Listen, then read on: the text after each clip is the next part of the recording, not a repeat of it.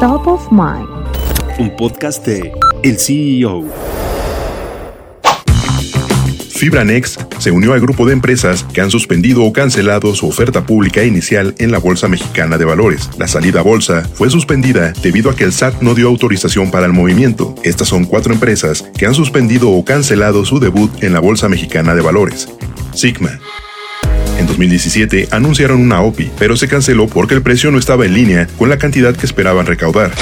Grupo Financiero MIFED, en 2018, buscaba recaudar cerca de 350 millones de dólares, pero días antes de su debut cancelaron el listado porque las condiciones del mercado no eran favorables. Grupo Coppel. También en 2018 se esperaba que la OPI de Coppel fuera la más grande de la última década, con una recaudación cercana a los 2 mil millones de dólares, pero no se materializó.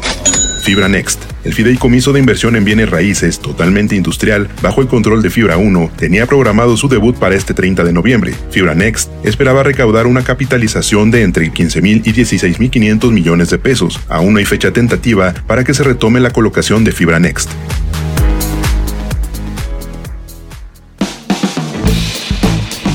Mantente en el mercado con las noticias más importantes de la tecnología y los negocios, escuchando y compartiendo todos nuestros podcasts en el CEO.com, en arroba el CEO-en Twitter y el CEO en Instagram. Soy Israel Águila y nos escuchamos la próxima.